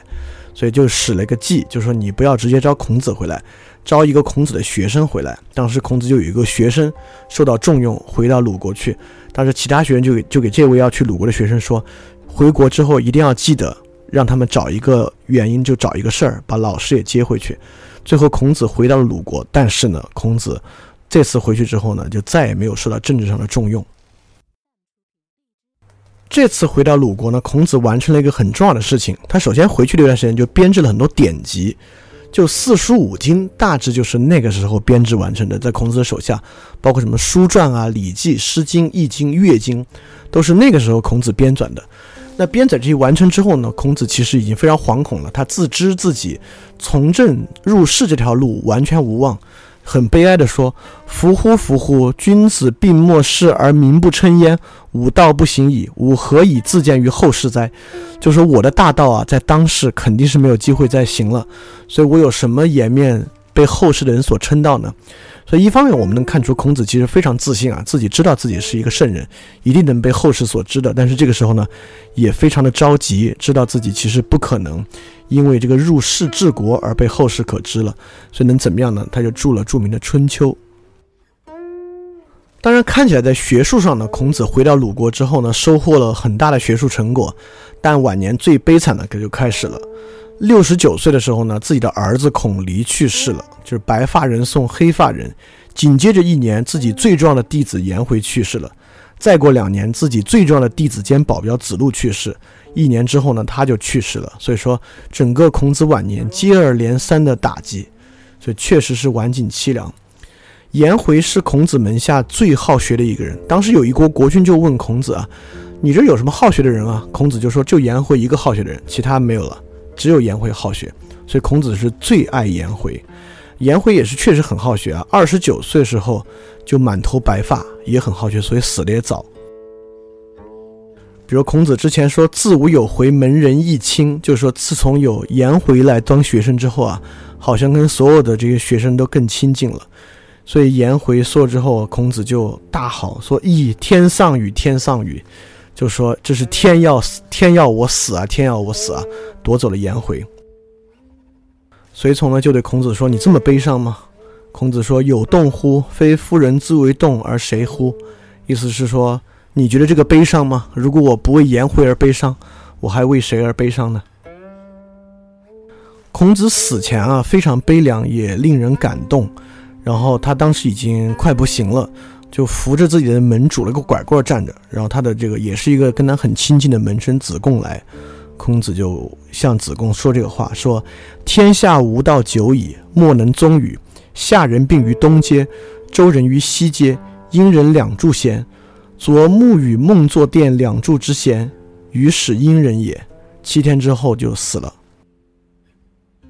意思就是说呢，天下无道已经很久了，我的道呢也没有能施行。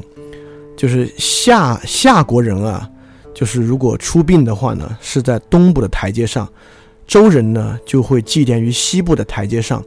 殷商的习俗呢是基于两柱之间。昨天晚上我就梦见我在两我坐在两柱之间，所以说我还真是一个英国人啊。其实意思就是说呢，孔子预言到了自己的死亡，所以七天之后这位圣贤呢就过世了，所以整个死前的阶段的晚景是非常悲凉的。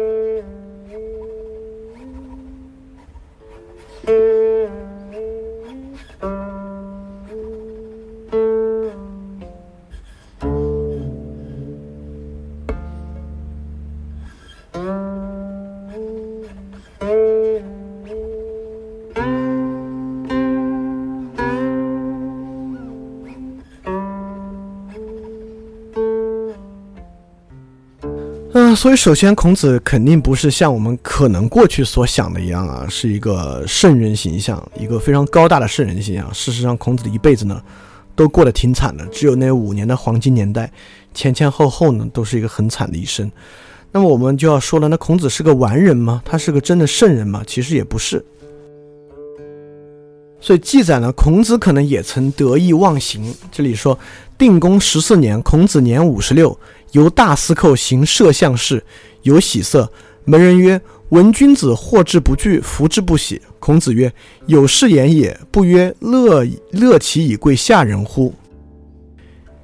意思呢，就是说，孔子五十六岁的时候啊，从这个大司寇，就是这个政法委书记，再一步升官，升到摄相事。摄相事应该是当时非世袭的最高爵位了，就相当于国务院副总理。这么一个角色，就是孔子面露喜色，得意洋洋。所以学生就问他说：“这个君子不是应该遇到坏的事儿不生惧色，遇到好的事儿也不显得高兴吗？”因为孔子确实就得意忘形了，因为一辈子追求啊，想想入仕从官，终于做到了他的出身能够做的最高官阶。所以你看，这个时候作为圣人，其实也得意忘形了。他自己当然就是打了个马虎语过去。孔子说：“啊，确实有这样的话，你也没听说有另外一个话。”就是，呃，因为自己的显贵而高兴，因此跟别人接触的时候，别人也会高兴嘛。当然，这个话说起来呢，都会有点没什么道理。其实孔子就是在这个时候呢，也得意忘形了。但这个时候还有后来还有事情，就是他在这个周游列国的时候，真的太想当官了，已经有点放弃自己的原则了。呃，当时有这么一个人，叫做毕奚。就毕奚呢是中牟宰，就是中牟这样一个宰相，就是反正怎么着，这是个很糟糕、很糟糕的人。这个毕奚呢就想找这个孔子去帮他，但这个毕奚呢是一个不合礼法、不忠君的人。所以这个子路啊，你看子路经常怼孔子，这时候子子路也就怼孔子了。子路说：“犹闻诸夫子，其身轻为不善者，君子不入也。今必系轻以忠谋叛，子欲往，如之何？”意思是说。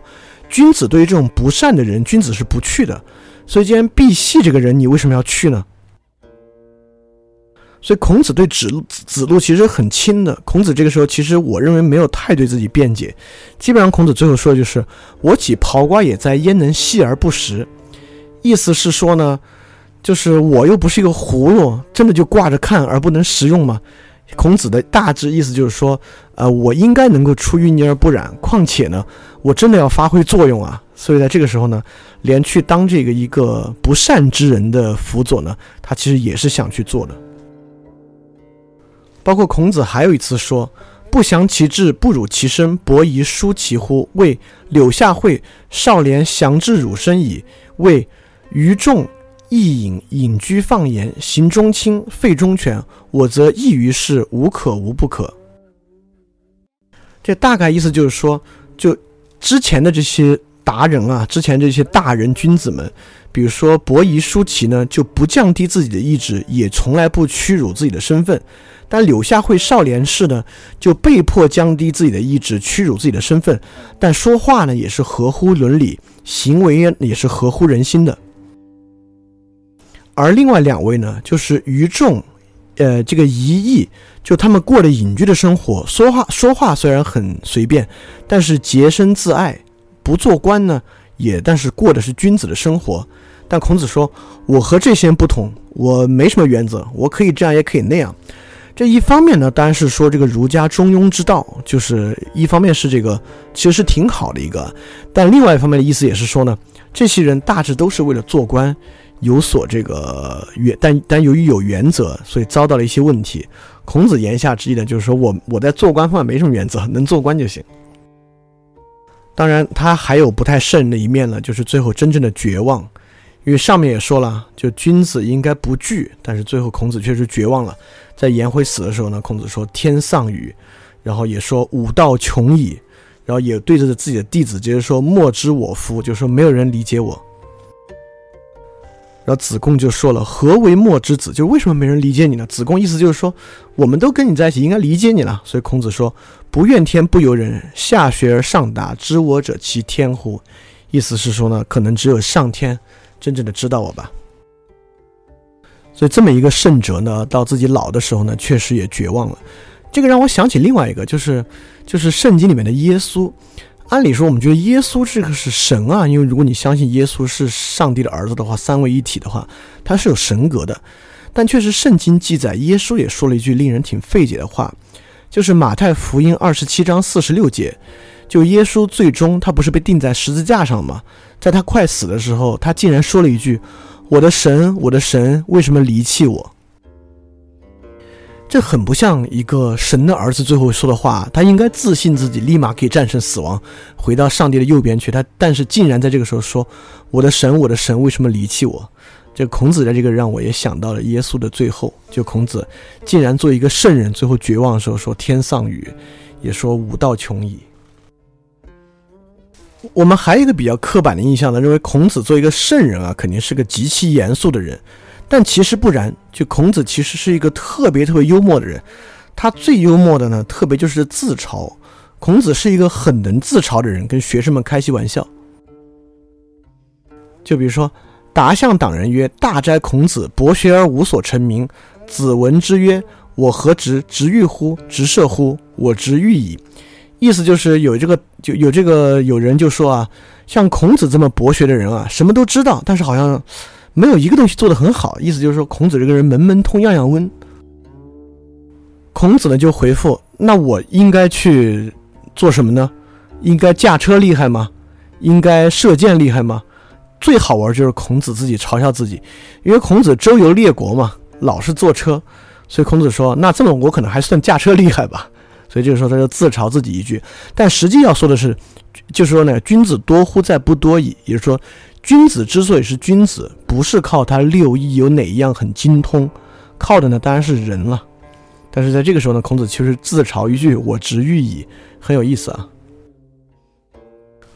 包括还有一个很有意思，就是我们大家都知道，就孔子说孔子是丧家犬，就是也是孔子在周游列国之间，就是孔子到郑国去跟弟子失散了，就孔子就站在这个城门外，一个人发神发愣，有郑国人看到，就对孔子的弟子子贡说，呃，大概白话文的意思就是说，东门那站了个人，就额头像唐尧，脖子像陶高，肩膀像子产，就是个子也特别高，就一副特别倒霉的样子。就既像这个古代贤人，也像个丧家犬。所以孔子子贡把这个话给孔子说了，孔子就说：“形状莫也，而未思丧家之狗，然哉然哉。”就说要说我像古代的古代的那些贤人啊，我觉得不是不是不是，但说我像丧家狗呢，我觉得倒真是挺像的。所以这个时候对别人对自己的嘲笑呢，他第一方面也是谦逊，说他像古代贤人呢，他觉得不像丧家狗呢，自己倒挺像的。包括这个，因为子贡知道这个孔子境遇不舒嘛，所以给孔子说：“有美玉于斯，温笃而藏诸？求善价而沽诸？”意思是说，有块美玉是在盒子里面放着呢，还是展示出去给人卖一下呢？然后孔子就直接说：“沽之哉，沽之哉！我待沽者也。”意思是说，当然要卖出去，卖出去，我就等着来识货的人来买我呢。因为他知道子贡这个话，因为子贡是。孔子弟弟子里面十贤者里面，就十哲里面，言字科就是口才最好的一个人，所以他这个话呢，其实是就是拿这个比喻说给孔子听的。孔子就像这个美玉一样，无人赏识。孔子一下听出来，就是卖出去，卖出去，我就等着来买呢，所以也是自嘲。当然，他还给自己的弟子开些玩笑，就比如说，呃，这里有一段，子之武臣闻弦歌之声，夫子莞尔而笑曰：“歌姬焉用牛刀？”子游对曰：“昔者晏也。”闻诸夫子曰：“君子学道则爱人，小人学道亦时也。”子曰：“二三子，晏之言是也，前言戏之耳。”就说孔子的弟子子游啊，在一个城里面治理，就就听到这个城里面有礼乐之声。孔子就笑着说：“杀鸡焉用牛刀呢？”意思是说，就治理这些人，你还用得着这个礼乐吗？所以这个，但子游很严肃啊，他就说：“就是之前你说过，就是君子学道则爱人，小人学道一时也。也也是说，用这些礼乐教化他们是有用的。”孔子就说：“就二三子就给旁边其他人说，这个子游说的啊是很对的。刚才我是开玩笑的，所以你看，孔子有时候也跟弟子开这些玩笑。”所以从这些来看呢，我们确实发现孔子不是我们可能从前很刻板的一个卫道士的形象，本身也是一个很鲜活的、很幽默，尤其是他的自嘲啊，甚至让人觉得是一个很豁达的这么一个人。而且其其实孔子也不是一直是一个很谦虚的人，孔子很多时候面对当时的其他统治者或者一些，呃。国家或者城池的治理者呢？孔子对自己的弟子是毫不掩饰，嗤之以鼻。我估计就是编《论语》的时候把那个脏话删了。就孔子的原话呢，就基本上就跟带着脏不带脏字骂人是一样的，完全嗤之以鼻，就说像像狗像鸡一样这些东西。但是孔子也不是完全对其他的智慧呢就不尊重。就这里孔子有很多骂其他官僚的话呢，我们就不引了。但恰恰孔子遇到一些道家者。在整个《论语》或者《史记》里面，有一些故事很有意思。第一个呢是楚楚狂皆舆歌而过孔子曰：“凤兮凤兮，何德之衰？往者不可见兮，来者犹可追也。已而已而，今而从政者殆耳。”孔子下欲语之言，去而去，弗得语之言。意思是说，楚国有这么一个狂人，就路过孔子的这个车，就边唱边说。就凤凰啊，凤凰啊，你为什么如此衰败呢？就往事已经不能挽回了，未来的事情呢，可能还来得及。算了吧，算了吧。眼下这些政治局势啊，太危险了。就孔子一听这个，呵，这肯定是个世外得道高人，就一听就是道家之言了。所以孔子想出去跟他说话呢，这个已经不见了。记载了很多孔子跟道家人接触的，都很有意思。包括还有一个，就是孔子击否，有何冠而过门者曰：“有心在击否乎？”呃，我这个字我不认识啊，就叫“庆庆乎”吧。莫以知也夫而已。意思是说，孔子在屋里击否啊，这个人一听就听出来了，说这个人这个人是因为心里有事儿才击这个否的，哐哐哐的声音是在说没有人赏识自己啊。就很多人认为，在这个《史记》记载里面说这么一个人，说这个没有名字的人，其实是说孔子不是说一直没有人知道自己吗？就没有人真的懂自己，只有天懂自己吗？其实就是说这个是真正懂孔子的一个人，从他击否就能够知道这个人是不受重用，心里有事儿，敲这个东西。因为你看，孔子当时对子贡说：“莫知我夫。”这个经过他门口的人说呢。莫以知也夫而已矣，所以这两个话的对仗就能看出来，这个人可能真的是懂孔子的。这里面还有一个，就是子路当时跟孔子走散了，就问旁边种地的人说：“哎，你看没看到孔子啊？”然后旁边的人就说：“你这个人四体不勤，五谷不分，你你认识他妈什么孔子啊？”所以说就继续种他的路，种他的地。所以子路告诉孔子，孔子就说：“哇，这个是个隐者啊，这两个人是世外高人啊。”他们再去找这两个人，这两人就不见了。所以其实，在整个过程中可以发现，孔子对道家人士啊是极其有这个有这个好感的。有几次都是要跟他们说说话，要去找他们，都没有寻见。不知道是之前跟老子相遇的那一次呢，还是其实我更倾向于是我们之前说的，其实无所谓儒道。我们也说完，它其实是万法归宗，最后说的是一个事儿，只是从不同的方面的表述而已。所以孔子到底是个什么样的人呢？我们先看孔子怎么说自己的。第一个就是叶公问孔子与子路，子路不对，子曰：“汝昔不曰其为人也，发愤忘食，乐以忘忧，不知老之将至云耳。”就是叶公向子路打听孔子，子路没说，所以子路给孔子说之后呢，孔子就给子路说：“你怎么不给他说？这个人啊，其实就是用功起来忘记了吃饭。”就是快乐的忘记了所有的烦恼，甚至连自己快要老了都不知道的这么一个人。所以孔子就是，虽然你我们我们看了孔子的一生啊，是这么这么糟糕的一辈子，到晚年的时候呢，也是几近崩溃，但是这个时候也说乐以忘忧，不知老之将至，所以可见心胸之大。包括孔子也说：“若甚与人，其其呃，则无其感。”亦为之不厌，诲人不倦，则可谓云而已矣。意思是说，圣跟人跟我没什么关系，我也就是学学，就是我是好学，然后到处教人，就是持续的、坚持的去向外教育而已。我就是这么一个人。要说我是圣人，或者说有人呢，我确实没有做到。包括之前我们讲的“十世之户，必有忠信如丘者焉，不如丘之好学也”。就是说，只要有十个人的家庭啊，就肯定有我像这么忠信的人。只是说呢，就他们没有我好学而已。所以他认为自己最重要的呢，就是好学。其实孔子对自己要求极高，我们也明白。呃，就如果真像孟子所说，人有恻隐之心。包括如果你知道基督教的原罪说呢，就如果一个人真的认为自己的道德上没有问题呢，是很困难的。孔子也说：“文莫武尤人也，公行君子，吾谓之有德。”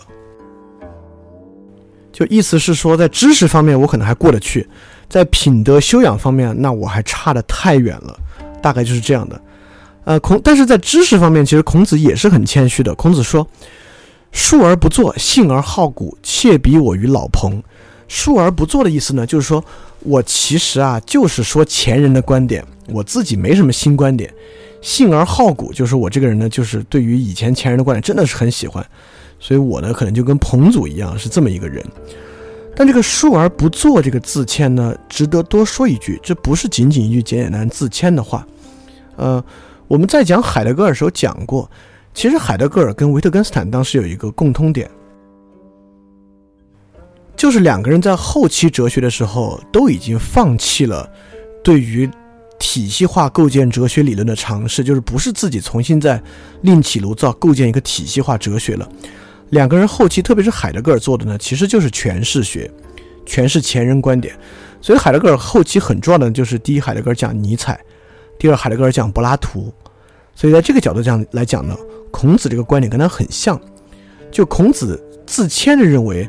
比如说，孔子认为都是三代，就尧舜禹三代之学，自己呢只是在把这些东西讲出来而已，对不对？所以从这个方面来讲，确实孔子说这个述而不作，不仅仅是简简单单的这个自谦的意味，还有一个很重要意味呢，就是传统的意味，认为任何新的指点从认识论上都是来源于一个传统。但在另外一个地方呢，孔子却又没这么说，这很有意思。这是孔子被围困的时候，子路，你看子路又来怼孔子了。子路当时特别生气，就给孔子说：“次也，呃，就是当时他怼孔子，孔子就给子路说：‘次也，如以语为多学而识之者与？’意思是说，你觉得我是不是一个什么都懂的人啊？就是因为当时子路就怀疑孔子，说他怼孔子说：‘你真的觉得自己懂很多东西吗？你不就是东说一句西说一句，把你听到一些讲给我们吗？’所以子路就说：‘然非语。’说对呀，不然嘞？孔子说：‘非也，与一以贯之。’这个非也，现在听起来这话好像挺挺轻松的，但其实，在古文里面讲非也，这个语气已经相当重了。就别人问非语，你回非也，基本上就是直接怼到脸上，说你胡他妈说，就大概这个意思。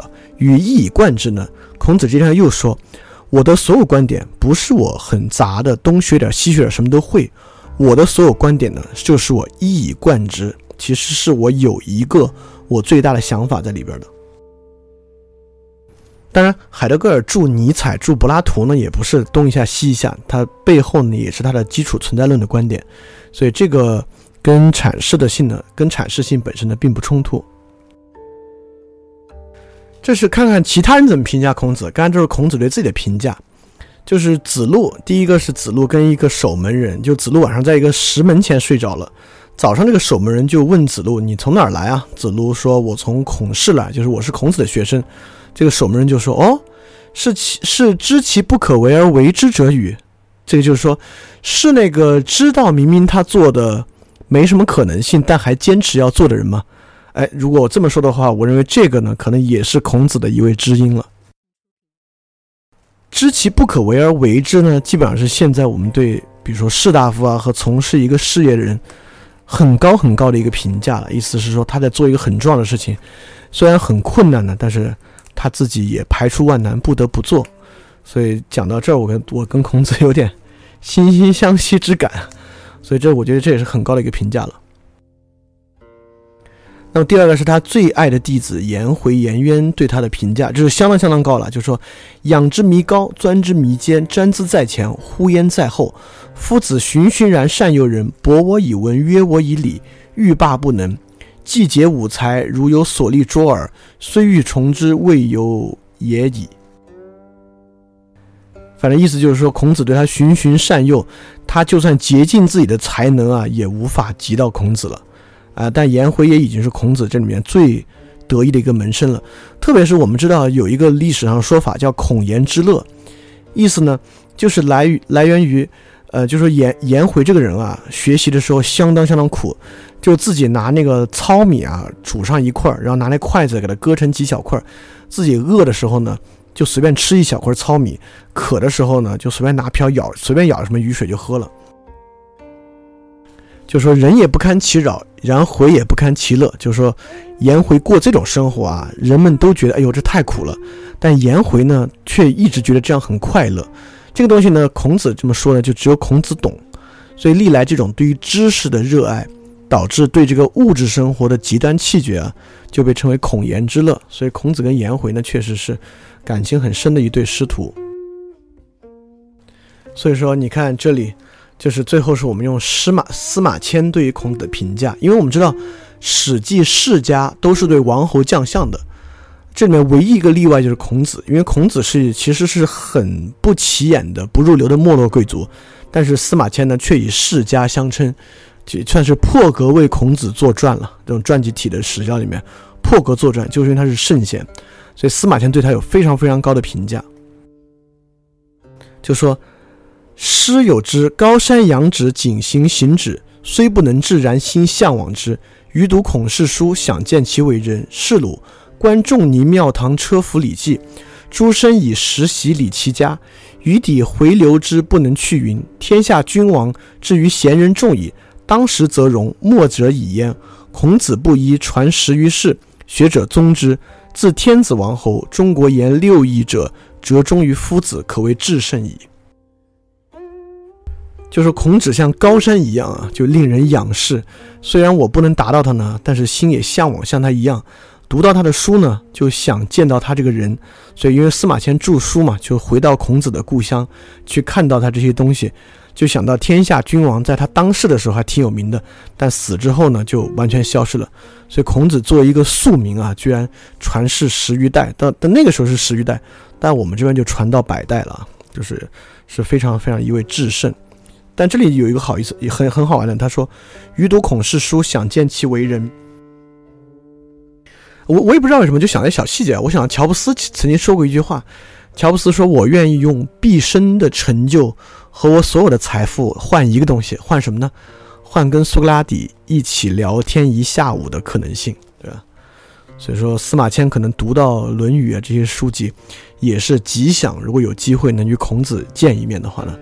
可能也是非常非常的荣幸，所以我其实在这次了解孔子之后呢，也有这样的观点，就是如果真的能够与孔子相谈一下，必定受益匪浅。当然，其实也并不可惜，因为其实有很多的，比如《论语》这样的东西啊，你也值得一读再读。其实对我们绝大多数人来讲呢，我们都很少去看这样的东西。所以这还有个意思啊，就是。孔子的志向是什么？孔子在不同地方说了两个很不一样的志向，但这个很有意思。我们先说短的那个，就是孔子跟弟子在一起言各自的志向。反正子路啊，就这个人就说：“愿车马衣裘与朋友共，避之而无憾。”反正就是跟朋友一起啊，朋友之情，能够大家一起洒洒脱脱的。就颜回就说：“愿无乏善，无失劳。”就是希望自己的修为好。子路就问孔子：“你的志向呢？”但孔子这是一个给了一个很儒家的志向，说。老者安之，朋友信之，少者怀之。当然，这个直到今天我们可能还没有实现孔子的这个志向啊。当然，孔子作为一个有政治抱负的人，这确实一个很高尚的志向了。呃，我们不能后世儒家出了伪君子多少不好说了，但至少在孔子所生的年代了，孔子是实践着他这个志向，也是所谓的“知其不可为而为之”的内涵。但孔子有另外一个志向更有意思，在另外一次是子路、曾皙、冉有、公西华与孔子客坐，孔子就问：“你们想干什么呢？”子路当然言心直口快。你看子路虽然孔子经常怼子路，说子路这人不成器、不好，也不仁，但其实呢，孔子是很看重子路的。但子路出现频率也很高。子路就说：“千乘之国，涉乎大国之间，加之以师旅，因之以机警，有也为之，比及三年，可使有用，且之方也。”意思是说，如果如果我啊，给我一千乘大国，我大概能管好。孔子就直接说：“夫子奚之？说求尔如何？”也就是说，孔子直接耻笑他去。胡说八道，然后你看，之下有很多人说孔子都没有说夫子奚之，就直接问下个人了。只有对子路呢，孔子就直接讥笑了他，再问下个人。一方面是孔子确实很不赞同他这个说法，孔子认为君子为政不应该这么自大。但同时也看出呢，孔子跟子路关系是极好，因为子路其实一直像是孔子的保镖一样，跟他关系很近的一个人。在颜回死的时候呢，孔子大哭。子路死的时候呢，孔子直接一病不起就死了。对，所以他跟子路的感情其实也极深。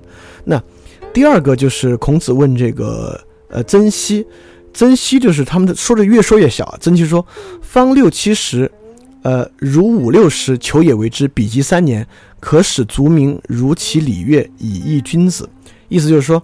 给我这个六七十户或者六七十哦，我我我有点不知道这个六七十六七十户还是六七十面积啊，反正就是六七十这么大，五六十也行。你给我三年时间呢，我可以让这个呃这个以礼教教民，让他们生活变好。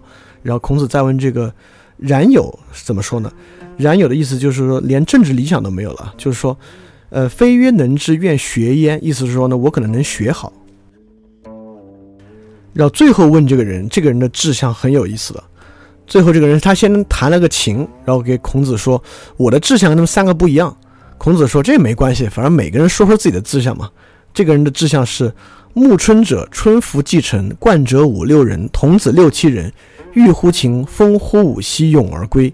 意思就是我的志向是春天，跟大家就成年人五六个，小孩六七个，童子不知道是应该不是恋童癖的意思吧？就一起沐浴，然后。在这个风中啊，跳舞唱歌，最后吟咏而归。孔子这时候居然说：“吾与点也。”意思是说，我的志向呢是他的志向。这个志向听起来太庄子了，这很明显是一个出世者的志向，就明显是一个道家出世者的志向。不想学的事情，不想治理的事情，更不想国家的事情，就想那么潇潇洒洒的过。所以你看。孔子在这里说“无与点也”，就是本质上呢，我其实我的志向跟他一样，想这么潇潇洒洒的过。但孔子在别的地方呢，却说我的志向是“老者安之，朋友信之，少者怀之”。就一方面啊，我们可以看出孔子不是我们传统所想的满脑子家国天下的一个人。事实上，孔孔子境界也很高。孔子知道这么多宗庙礼法之事，最后很大的志向呢，也是愿意潇洒过活。其实他的这个思想境界是很高很高的，但这个思想境界这么高，孔子为什么还是这么眷恋家国天下呢？有一个地方很有意思，就有一次，孔子跟子路，你看又是子路，两人关系相当相当好。就孔子跟子路走啊，发现两个人犁田，让子路去问问那个人。孔子说这两个人可能是个隐者，就就问那个人，就有一个人就问子路啊，你跟谁来啊？子路说，我跟孔子一起来。那个人说是鲁国那孔子吗？子路说是。然后呢，那个人就说：“哦，你是孔子之徒啊？就现在这个天下到底是谁的天下呢？到底真的有用吗？不如你跟我们一起悠哉悠哉的过活吧，当一个隐士。”孔子的回回复是：“孔子俯然曰：‘鸟兽不可与同群，天下有道，丘不与异也。’意思是说，孔子也是很怅然若失的说。”我们不可以与这种鸟兽自然在一起。如果天下真的有大道存的话，我还干嘛要这么来奔走呢？意思是说，我们现在暂时还不能过这种隐士自然的生活，就是因为我胸怀天下，现在天下大道不存，所以我才为此而奔走。所以一方面，其实孔子与道家一样，共同怀有这种自然哲学与自然相通的这种，呃，宏大的宏大的志愿与自己的这个。与与与自己生活这个志趣，但同时呢，与道家相比呢，孔子其实就是多一份责任，而这个责任呢，其实就是儒家相当相当核心的一个气质。OK，所以说孔子呢，作为圣人啊，我们说他三个主要的功绩：第一，开教育之先，就是虽然在孔子之前呢，民间也有教育，就我们说的啊，就是在这个秋收之后，在一般宗庙祠堂的教育，但是能够真的将礼乐整理出来，教与庶民呢，是孔子开始的。也就是说，我们之前讲过这个礼制化时代啊，巫的理性化，也就是说，孔子将礼转化为仁，并将其作为一整套哲学思想。来教给庶民，确实从中国历史上呢，这是第一个。所以说，说开风气之先，说的就是孔子作为大教育家，作为中国民间教育的第一人，这是很伟大、很伟大的事情了。因为这个是为民间开智嘛，这个为社会进步和发展是一个最主要的一个事情。那第二个呢，孔子还开辟了一个新的流派，就是儒家流派，也是以他为始。第三个很重要功绩呢，我们知道孔子回到鲁国之后，编辑古典典籍。就如果不是孔子的话呢，很多先秦以前源于夏商的这些典籍和书籍呢，很可能就传不下来，或者说如果没有孔子能传下来呢，我们今天也读不懂。孔子确实是系统性的将之前的东西编纂成册注释的这么一个人。其实我们可以想想啊，很多先秦哲学家，甚至我们把国外的人拉到一起，能够有其一个功绩啊，已经算是圣贤了。比如说柏拉图。基本上说说柏拉图吧，其实柏拉图算是开教育之先，也有传承古典典籍的作用。但流派来讲呢，还是传于苏格拉底。比如说老子也是极端的大哲了，但对明治教育和传承典籍就没有。但开宗立派是有的，所以基本上任何一个人啊，在这个轴心时代啊，或者这个哲学的黄金时代，能做好一个事儿，就已经是很了不起、很了不起的。孔子呢，一个人完成这三个事情，确实是无人能出其右。所以，作为教育家的孔子，又极端的令人称道。就是我们东方有孔子，西方有柏拉图。我们之前做第一期的时候就讲，这两个人相对来讲是很有意思的，都是没落贵族。大教育家，然后大哲人等等等等，很多事情都很相似，当然不是说完全一样啊，或者说一些神秘的事情不是，只是说很巧合的，在这样类似的历史时代，出了两个生活路径还挺像的人，而且都是从政不顺，几次从政而皆不顺。那么孔子呢，据记载三千弟子出七十二贤人，总的来说成才率呢也很高，而且孔子的教育有一个很重要的思想啊，就是有教无类。有教无类的意思是说呢。只要这个人啊教出来之后，彼此之间应当就没有高低之分。从这个观点，我们其实可以反驳一个事情：我们总认为这个儒家啊讲究尊卑是一个很不合道理的事情，就觉得好像这个阶级固化了，而且非常强调这个人与人的分别。那我们觉得孔子既然都说有教无类，而且孔子的学生确实各个阶层，贩夫走卒、江洋大盗都有，所以如果你认为孔子是一个讲究尊卑的人，我认为孔子讲究的礼法尊卑跟这些完全不一样，也不是一回事儿。从有教无类就能看出，如果有人指责孔子是一个太过强调尊卑的人呢，是没有道理的。所以，像孔子的弟子里面呢，大富大贵的贵族，像什么冉有啊、子贡啊，都是贵族后代，也有很多就是很贫穷的普通人。像孔子第一大弟子颜回、颜渊他们家就是很普通的家庭，包括呢，还有子路，子路其实就是一个。呃，就是一个很粗的粗人。之前子路其实之前还顶撞冒犯过孔子，然后加入孔子门下。包括还有个著名的春秋后期的一个江洋大盗，就是杀人虏获的一个人，叫颜卓句。这个颜卓句呢，后来也是孔子门徒，竟然在孔子教出来之后呢，也教成才了。成才之后呢，还到其他国家为相。也就是说，孔子确实什么样的学生都收了。孔子的教育意思就是说，当时就说，因为当时的民间教育教男孩就教到十五岁。十五岁，你要要当兵，要成家，就就就过你自己的生活了。孔子的教育特点呢，就是十五岁以上的人都收，只要你到十五岁了，想跟随我求学，我就教你。包括孔子的教学方法呢，也很有特点。比如说，呃，苏格拉底著名的教育方法就是诘问法，就靠他不说什么，他靠一直问你，呃，问到你觉得自己很无知，问到你对道理有这个。有一定的分辨能力为止啊，那柏拉图就是大贵族后代，也是贵族后代，在街上看到这个丑陋的苏格拉底，听了之后呢，回家之后把之前自己写的什么诗啊、悲剧啊，一把火烧了，就自自己真的意识到自己之前其实屁也不懂，然后每天呢上街找柏拉图，然后跟他学。那么孔子呢的教学方法呢也蛮特殊的，孔子叫做不愤不启，不飞不发，举一隅而不以三隅反者，则不复也。这个举一反三，我们都都大概知道什么意思啊？就是人要有联想的能力，说一个呢，你能想到别的事儿。这个不起不愤不飞不发也是。我们看到《论语》里面很多是孔子的学生在问孔子一个什么事儿，孔子去答。